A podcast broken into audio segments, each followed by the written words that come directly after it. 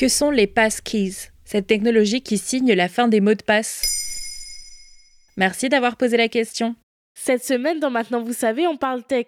Innovation, histoire insolite, outils tech. Retrouvez tous les jours de nouveaux épisodes sur cette thématique. Le 7 septembre 2022, Apple dévoile lors de sa conférence annuelle son nouveau logiciel, iOS 16. Mis en service quelques jours plus tard, celui-ci s'accompagne d'une nouvelle technologie d'authentification appelée Passkeys. Mais la marque à la pomme est loin d'être seule sur ce terrain. En effet, il s'agit là d'un accord passé en mai 2022 entre trois géants de la tech.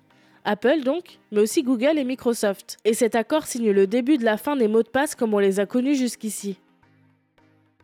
Mais les mots de passe, ça fonctionnait bien, non? Pas vraiment en fait. La plupart des utilisateurs choisissent des mots de passe trop simples et se servent des mêmes sur plusieurs sites et applications, ce qui rend le piratage facile.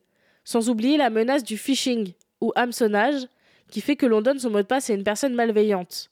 Par ailleurs, de nombreux logiciels permettent désormais d'automatiser le piratage et de deviner les mots de passe en quelques secondes. Comment fonctionnent les passkeys? On va l'expliquer dans des termes simples. Les passkeys reposent sur deux technologies, la biométrie et les clés de chiffrement. La biométrie, c'est reconnaître un individu à partir de caractéristiques physiques ou physiologiques. Par exemple, le Face ID ou le Touch ID de l'iPhone, qui reconnaît votre visage ou votre empreinte digitale. Quant aux clés de chiffrement, ce sont des suites aléatoires de lettres et de chiffres qui vont permettre à un outil de rendre un message indéchiffrable. En l'occurrence, elles vont servir de mot de passe. Maintenant que l'on sait tout ça, voilà comment ça fonctionne. Pour s'inscrire sur n'importe quel site, il faudra utiliser un appareil qui vous appartient. Puis, l'appareil va créer deux clés de chiffrement, une privée pour lui et une publique pour le site.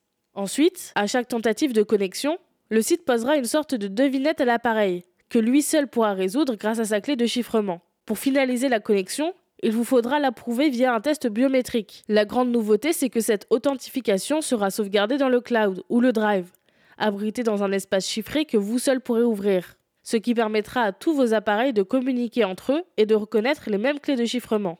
Mais si j'ai un appareil Apple et un appareil Microsoft? C'est là l'avantage des passkeys. Vous pouvez manuellement synchroniser vos authentifications via un QR code présent sur le site auquel vous souhaitez accéder. Possible donc de se connecter depuis un ordinateur Microsoft avec une clé stockée dans un iPhone. De fait, si vous avez un iPhone, vous pouvez dès à présent avoir recours aux passkeys en choisissant cette option quand vous vous inscrivez sur un site. Cependant, il va falloir attendre un peu avant la fin des mots de passe, car certains sites ne sont pas encore formés aux passkeys et elles ne sont pour l'instant disponibles que chez Apple. Mais plus nous les utiliserons, plus celles-ci seront au point et nous permettront d'être plus en sécurité sur Internet. Voilà ce que sont les passkeys. Maintenant, vous savez.